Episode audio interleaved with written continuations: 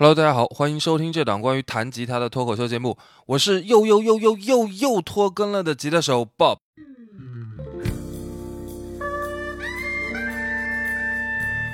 我靠，不听他的你就完了啊！你的手就要废了，你的设备就要坏了啊！你弹琴的观念就要被时代抛弃了。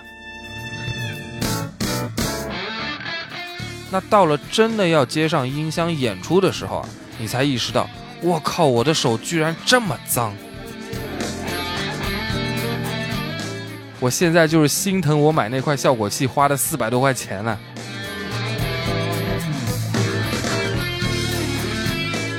那我个人觉得，那就纯粹是瞎扯淡了。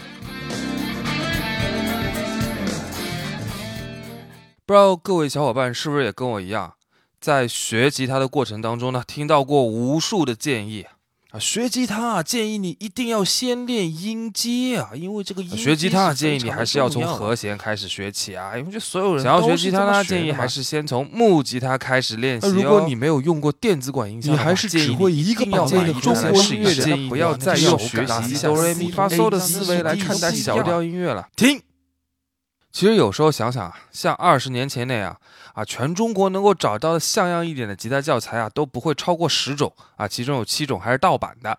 那我觉得那种落后的环境啊，它也不一定全都是坏处。那至少讯息没有那么多那么杂呀。那你的主要精力呢，还是可以集中起来蒙头练琴。但是现在就不同了，网上随便找一找，各种教材啊，各种培训班啊，大师课啊，那是乌泱乌泱的。而且呢，每一个都让你觉得，我靠，不听他的你就完了，啊，你的手就要废了，你的设备就要坏了，啊，你弹琴的观念就要被时代抛弃了，因为你俩脚离地了，病毒就关闭了，聪明的智商又占领高地了。但是问题就是啊，在听了那么多教你怎么弹琴、怎么练琴啊，教你怎么挑吉他、怎么买设备的建议以后，你是不是真的就会了呢？那当然不可能了，那要不然吉他手就不用练琴了，就在网上刷刷建议就好了嘛。我信你个鬼！你这个糟老头子坏得很。这个托尔斯泰他老人家有句话说得好啊，人家托大爷说什么来着？叫做幸福的家庭都是相似的，不幸的家庭各有各的不幸。那这话搁在弹琴啊、玩设备上面啊，也是完全说得通的。那每个人自身的条件都不一样，对不对？那对于音乐风格的偏好也都不一样，对不对？那在设备上啊，使用环境啊，对音色的理解啊，使用的目的啊，啊，这些都是不一样的，对不对？所以我觉得呢，任何建议啊，在脱离了每个人个体差异的情况下，都是没什么意义的。那既然不幸的家庭各有各的不幸，那什么样的建议还是有意义的呢？哎。这我就敏锐地察觉到了，那还有幸福的家庭千篇一律呢？那放到咱们练吉他玩设备的语境当中啊，就是有一些错误的观点啊，无效的练习方法，不可取的设备的用法，那这些玩意儿可以说就是对于百分之九十九的人，在百分之九十九的环境下都是应该避免的。那这些东西呢，就有它的普适性了。所以咱们今天呢，就新开一个系列。专门来列举一些在练琴和玩吉他设备的过程当中啊，不建议你去做的事情，以及不建议你去听信或者采取的观念。那这个系列呢，咱们就把它叫做“吉他不建议系列”。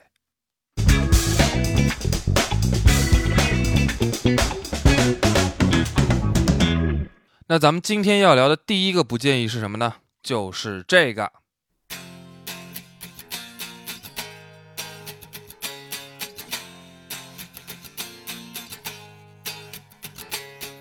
哎，这个非常微弱的声音啊，应该玩电吉他的小伙伴都能听得出来，它就是电吉他在不接音箱的情况下干弹发出来的声音。哎，你别看电吉他接上音箱以后啊，震天震地，稀里哗啦，滋儿哇乱叫的，那不接音箱干弹呢，就只有那么小的一丁点动静。咱们对比一下木吉他干弹的声音。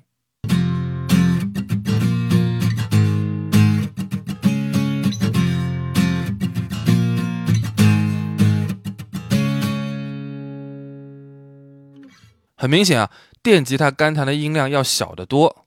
那为啥呢？因为电吉他它就是个细狗嘛。不行不行啊，细狗？啊，其实也不是啊。咱们知道木吉他的琴声啊，本身就是一个共鸣箱，也就是说，木吉他自己一个人不是那个一个琴，就是一套完整的发声系统了。但是电吉他的琴声啊，一般都是没有共鸣箱的，所以光是一把电吉他还不能组成一个完整的发声系统，那必须得用连接线把吉他和效果器啊、音箱啊这些设备都连接起来，才能发出它应该有的声音来。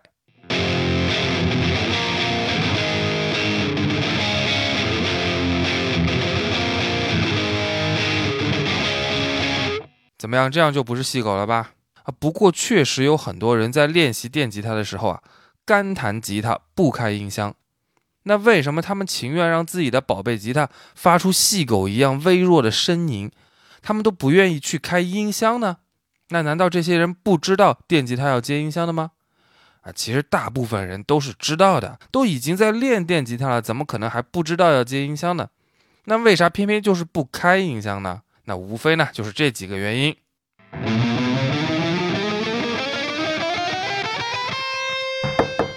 喂喂喂，隔壁的，大半夜的吵什么吵啊？还让不让人睡觉了？那或者呢就是这样。金锁，小燕子，他们两个还没有消息，刘姐和小姐也没有来过，柳青、柳红也没有找来，他们一定去追踪了。哎，听不清啊，开小点声吧。现在不要挂念他们，好好吃药。现在感觉怎么样？我梦到有人来抓我们，我还梦到断头台。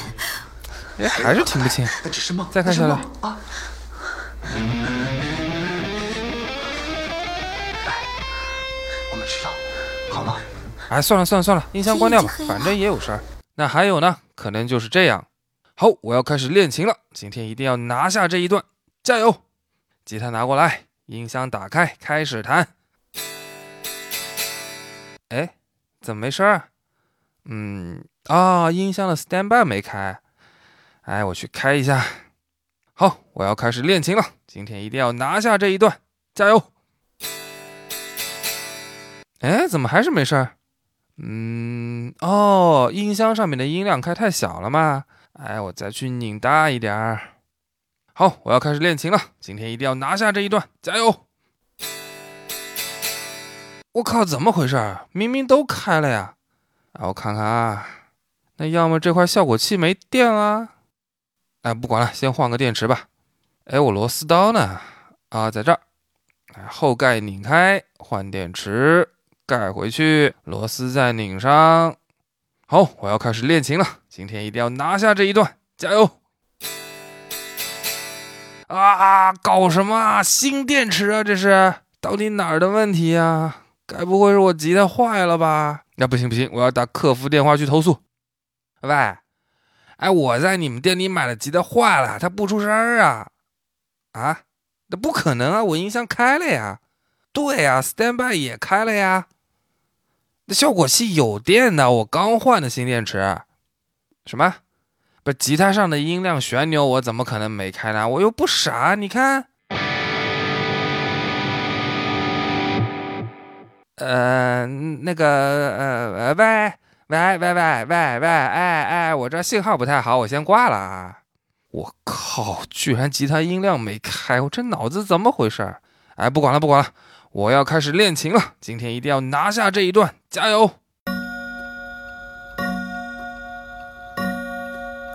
我靠，已经十二点了。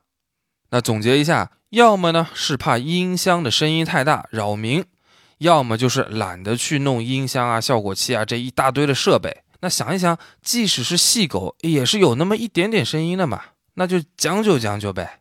可是，但是，可但是呢？但可是，那如果长期用这种细狗的方法来练电吉他呢，那就会出大问题。那首先第一个大问题啊，就是力度控制，因为在那么微弱的音量下面。你手上的力度变化，反映到琴弦的振动的强弱上的差异啊，就会变得非常微小。那这就好比在 NBA 的赛场上啊，有两米二六的大中锋姚明，也有地表最强一米七五的小托马斯，这个呢就叫做各有各的优势。但是你要是上去一个潘长江，再上去一个郭敬明，那就不要比他俩谁高谁矮了啊！在 NBA 的赛场上，他俩就几乎是没什么区别的存在。呃，当然也没没什么存在啊。嘎子，你听叔的，潘叔说话比较直白。为了挣 W，你把握不住，这里的水很深。那触弦的力度大小啊，在开了音箱的情况下，不只是可以表现出音量大小的变化，甚至呢还可以表现出不同的音色来。那比如同一段乐句轻柔触弦的时候啊，因为信号的强度小，所以音箱给出的声音呢是一个几乎纯净的清音。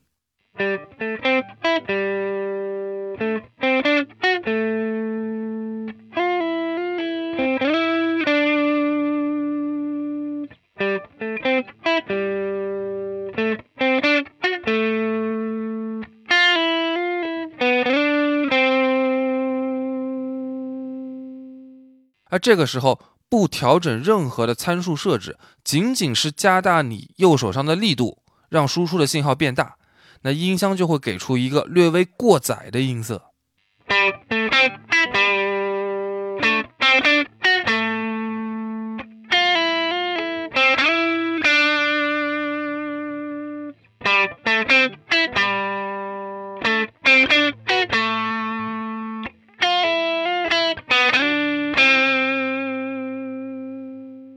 你看是不是很神奇？但是，假如你不开音箱干弹，那你就不可能体会到手上的力度对于最终出来的音色啊，包括对于乐曲的情绪表达所起到的这种巧妙的作用。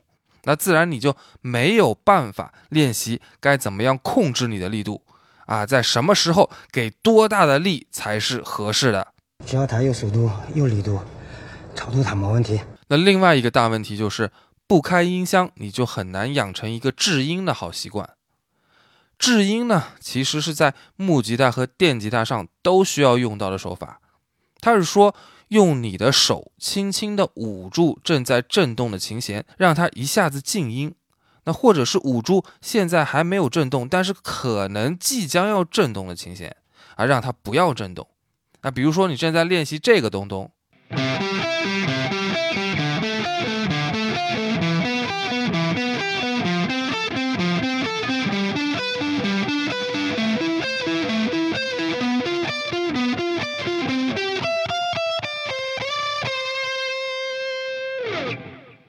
假如你完全不制音的话，那就会变成这个样子。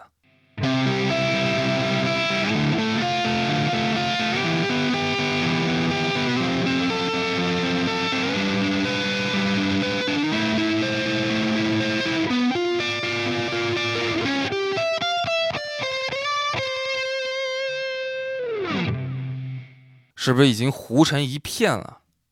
那我们经常说一个人弹琴啊，他手脏。那意思就是说，他在该制音的地方没有把音制干净。那在开音箱的前提下练琴呢，如果你制音不到位，那么杂音很容易就会被音箱放大出来。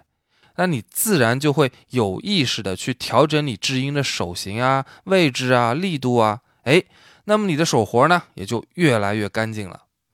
但是假如你不开音箱干弹的话，你们听一下刚才这一段，我在完全不制音的情况下。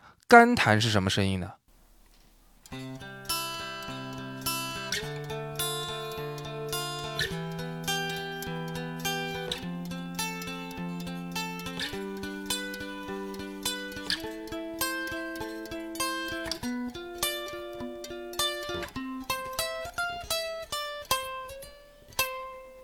发现了吗？干弹是绝对不会糊的。虽然在后一个音符响起的时候啊，前一个音符还明显的保持着延音，但是由于本身音量就很小，所以这几个音符同时发生也完全没有那种杂乱发糊的听感。那长此以往呢，你的耳朵就会适应这种不制音的听感。那这样下去啊，你脑子里面的那一根啊，必须要把音制干净的弦就会越来越松懈，制音的意识呢就越来越淡漠。那自然呢，你的制音手法也会越来越生疏。那到了真的要接上音箱演出的时候啊，你才意识到，我靠，我的手居然这么脏！你们讲什么屁话？不要脸的脏东西！不过这个时候啊，就已经来不及啦，兄弟。只有你一个人受伤的世界就达成了。那说了半天啊，到底应该怎样练习电吉他呢？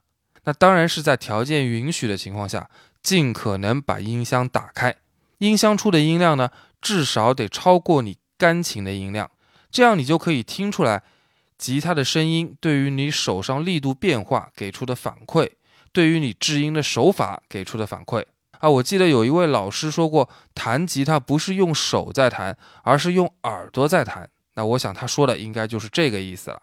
当然，有的小伙伴说了啊，我也知道开音箱练琴那是最好的，那咱不是没这条件吗？啊，白天呢上学的得上学，上班的得上班，晚上呢上学的还得做功课啊，上班的还得加班，好不容易有点时间练琴了，怎么的也是夜里九十点钟的样子了。这时候我把音箱一打开，那练了不到五分钟啊，邻居就得报警了，警察查房。那只能在夜里练琴，又怕扰民，怎么办呢？其实解决方法还是很多的。最简单的就是，你换一个郊区半山一千平的大别墅，不就完了吗？Sorry，有钱真的了不起。当然这是开玩笑的。要是真的有那个条件呢，那您就随便啊，六台大马勺一起开都没问题。那咱们说点低成本的，比如说啊，您管箱如果开不了。那开一个数字音箱也是可以的。正儿八经的电子管音箱呢，因为电路设计的原因啊，它的音量控制并不是线性的。那尤其是在低音量的情况下，这个音量旋钮动一丁点儿，出来的声儿可能就差了很多很多。比如说啊，一个二十五瓦的电子管音箱，满功率运作，音量假如是九十分贝，那当你把它的输出功率砍半，也就是减到十二瓦。你猜猜它的音量会是多少？那有人说这题我会，九十分贝砍半，那就是四十五分贝嘛？不对，功率减半呢，音量只会减少大概三个分贝左右，也就是八十七分贝。那在扰民的能力上面，八十七分贝跟九十分贝那是没有什么本质区别的。只有当你把这个二十五瓦的音箱输出功率砍到零点一瓦。它的音量才能从九十分贝降低到六十分贝左右，就是说啊，在你家隔音条件还不错啊，邻里关系还算友好啊，隔壁也没有住着神经衰弱的老大爷啊，心脏病的大妈呀，啊，明儿要考试的学生啊，还有一早要开一个特别重要的会的小白领的情况下，勉强还算可以家用。所以说，管箱的音量调节旋钮和最终出来的声音大小之间。它不是一个非常线性的关系，但是数字音箱在这一点上呢，要比管箱强很多。那无论是在大音量还是小音量的情况下，基本上音量还是可以比较线性的来调节的。当然了，这也是相对的。要是你用一台数字音箱，还觉得，哎，我往左边拧一丁点儿，它就不出声了；哎，往右边再拧一丁点儿呢，我又可以呼唤片警了。那怎么办呢？哎，别着急。还可以用桌面小音箱，就是市面上可以买到的一些专门为所谓的卧室吉他手准备的小音量的练习音箱。它的体型啊、喇叭呀、音量啊，都是往小了设计的。那用这种音箱呢，除非神经衰弱的老大爷跟你睡在一个屋，要不然呢，基本上不会打扰到他老人家了。那再退一步啊，就算老大爷抱着铺盖卷儿，非要上你屋里来睡。还有一个终极办法，就是用综合效果器接耳机练琴。那现在市面上大部分的综合效果器啊都有耳机接口了，你只需要准备一根长一点的耳机线，就可以完全不用喇叭出声，达到真正的静音练琴的境界。但是这个方法呢，练久了耳朵可能会捂得有点难受。还有呢，就是你练琴的时候啊，万一你女朋友朝你撒娇，你可能也听不见了。不过这些都不是大问题啊！啊，你以为你能练多久琴啊？你能连续练上一个小时不休息吗？再者说了，充气的那种女朋友，她也不会朝你撒娇的。我太难了。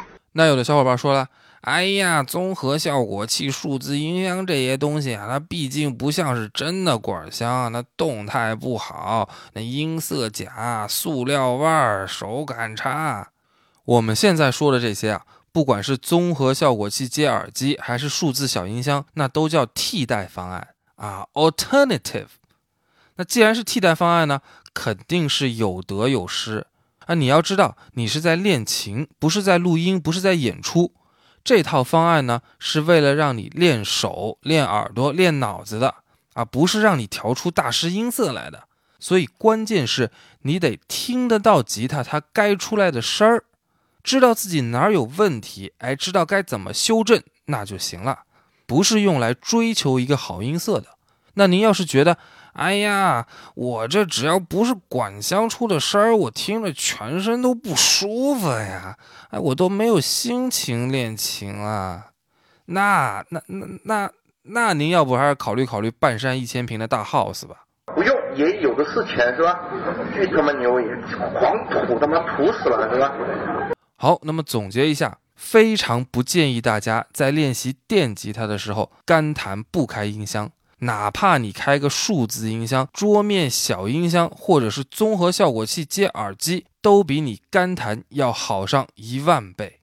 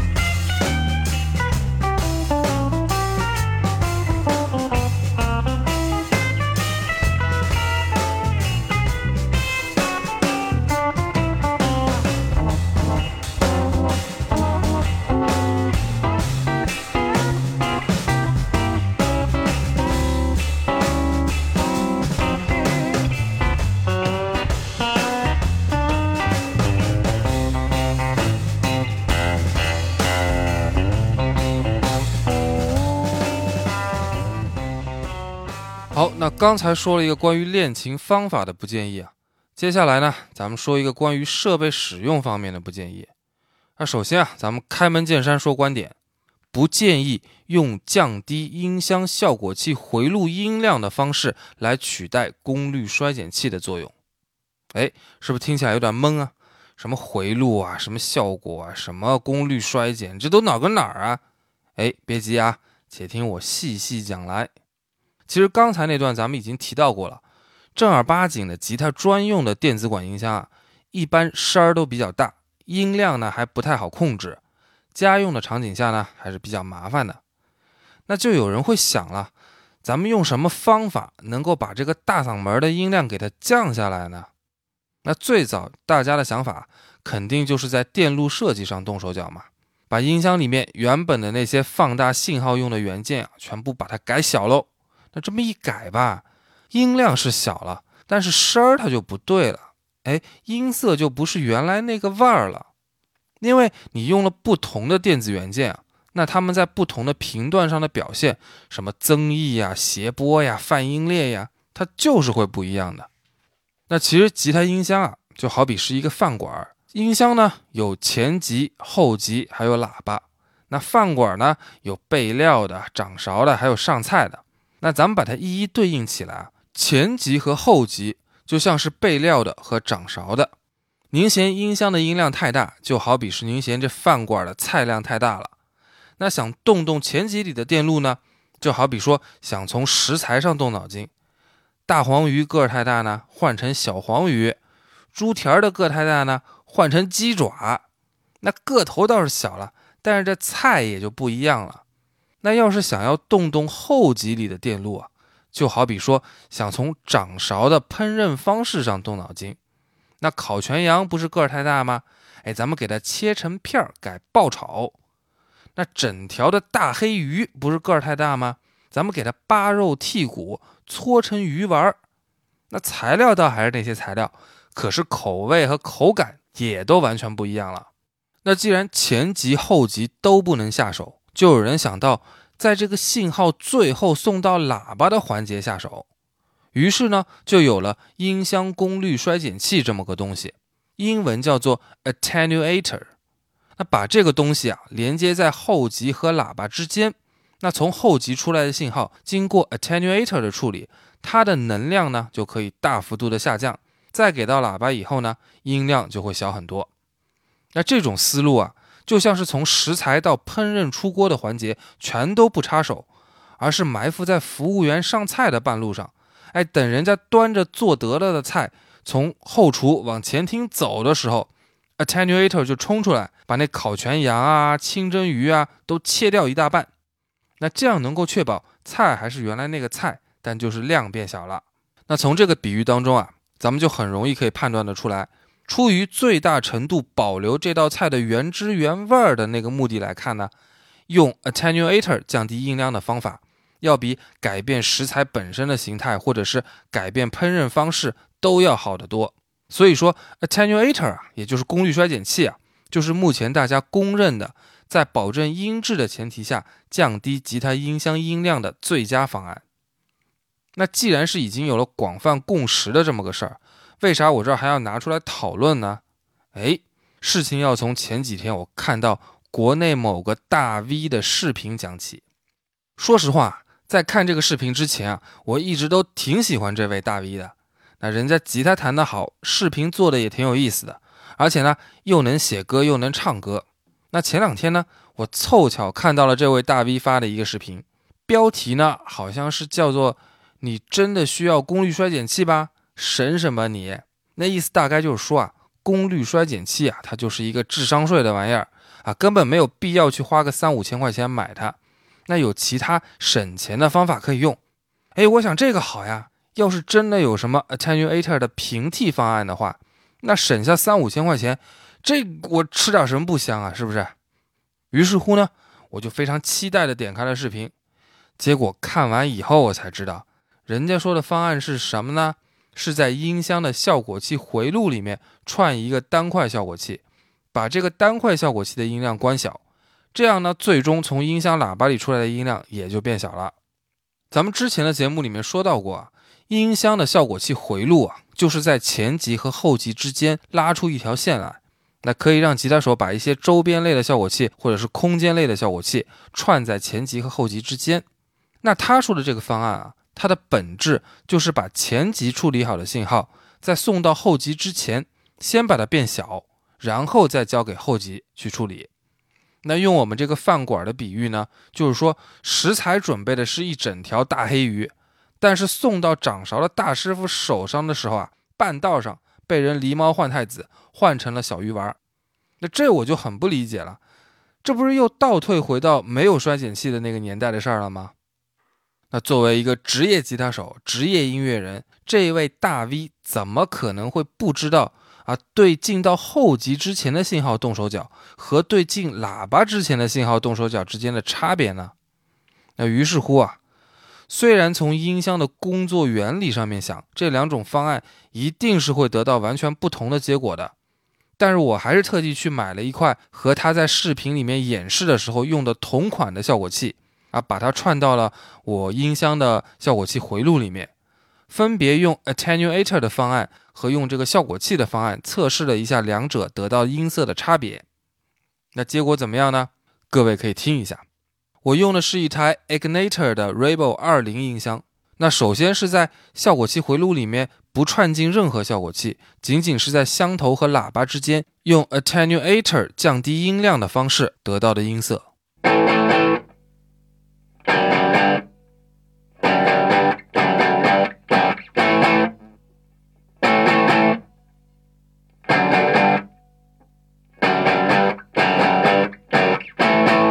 然后呢，在不改变音箱任何参数设置的情况下，把 attenuator 去掉，在效果回路里面串进这块效果器，把效果器的音量推子拉低，用这种方式降低音量得到的音色。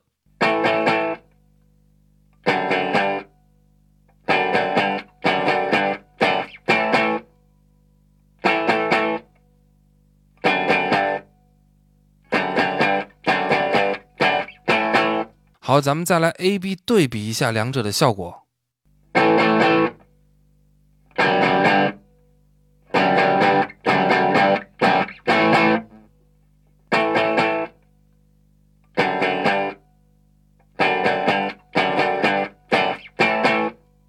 我不知道最终录出来的效果怎么样，反正我在现场听呢，是能够听出非常非常明显的差异来的。用效果器回录这种方案。虽然音量也是降低了，但是同时音色发生了很大的变化，过载度明显降低了，而且呢高频也被吃掉了很多。那我把这个测试结果发到朋友圈里啊，还被好多吉他手朋友嘲笑了，说效果器回路啊本来就是一个吃音色的大户啊，你在回路里面串一个效果器，还把它的音量拉低，那这吃上加吃，音色可不就被吃没了吗？是啊。我也知道肯定是这个结果呀！我现在就是心疼我买那块效果器花了四百多块钱呢。人这一生最最痛苦的事儿你知道什么吗？啥呀？是人活着呢，钱没了。但是话说回来了，效果器回路这个方案呢，也不能说一无是处。因为第一呢，它确实把音量给降下来了；第二呢，它的成本也确实比 attenuator 要低不少。那什么情况下适合用这种方案呢？实际上，我觉得最适合的情况就是我前一条不建议里面说的那种情况。如果你手上只有一台大嗓门的电子管音箱啊，没有数字小音箱，没有综合效果器，而且呢，你还是穷的实在没钱买功率衰减器了，那这个时候摆在你面前的只有两条路可以选：要么开大嗓门的管箱扰民，要么呢，你就只能不开音箱干弹。那在这种情况下，那你用一块可以调节音量的效果器放在回路里面，降低音箱的音量，那总是好过你不开音箱干弹的。不过同时你也得知道啊，这个方案出来的音色啊，并不是这一台管箱应该有的水准，也只是有好过没有的替代性方案而已。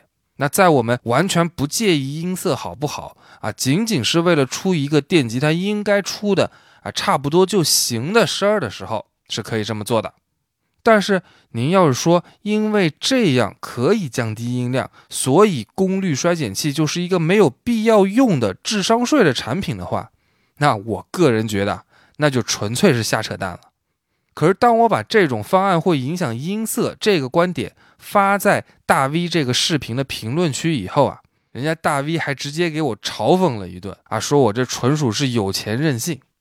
说真的，现在买一台好一点的电子管音箱啊，不说那些特别高端的啊，甚至是古董的音箱，那就说 Fender、Marshall、Vox 这三大品牌的量产货，那怎么着也得大几千，动不动就上万了。您要是都已经花了这么大一笔钱买这管箱了，那在三五千块钱的功率衰减器上，您忽然变得抠抠搜搜的。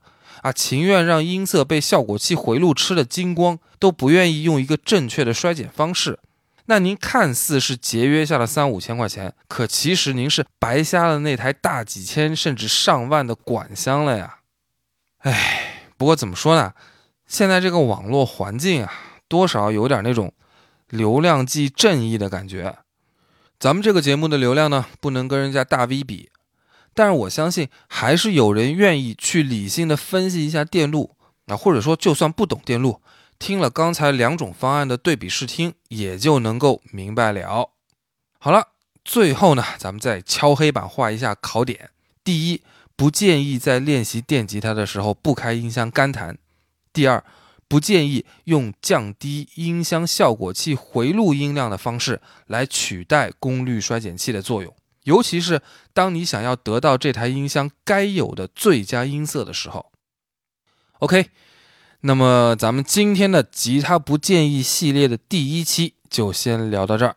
我是吉他手 Bob，咱们下期再见，拜拜。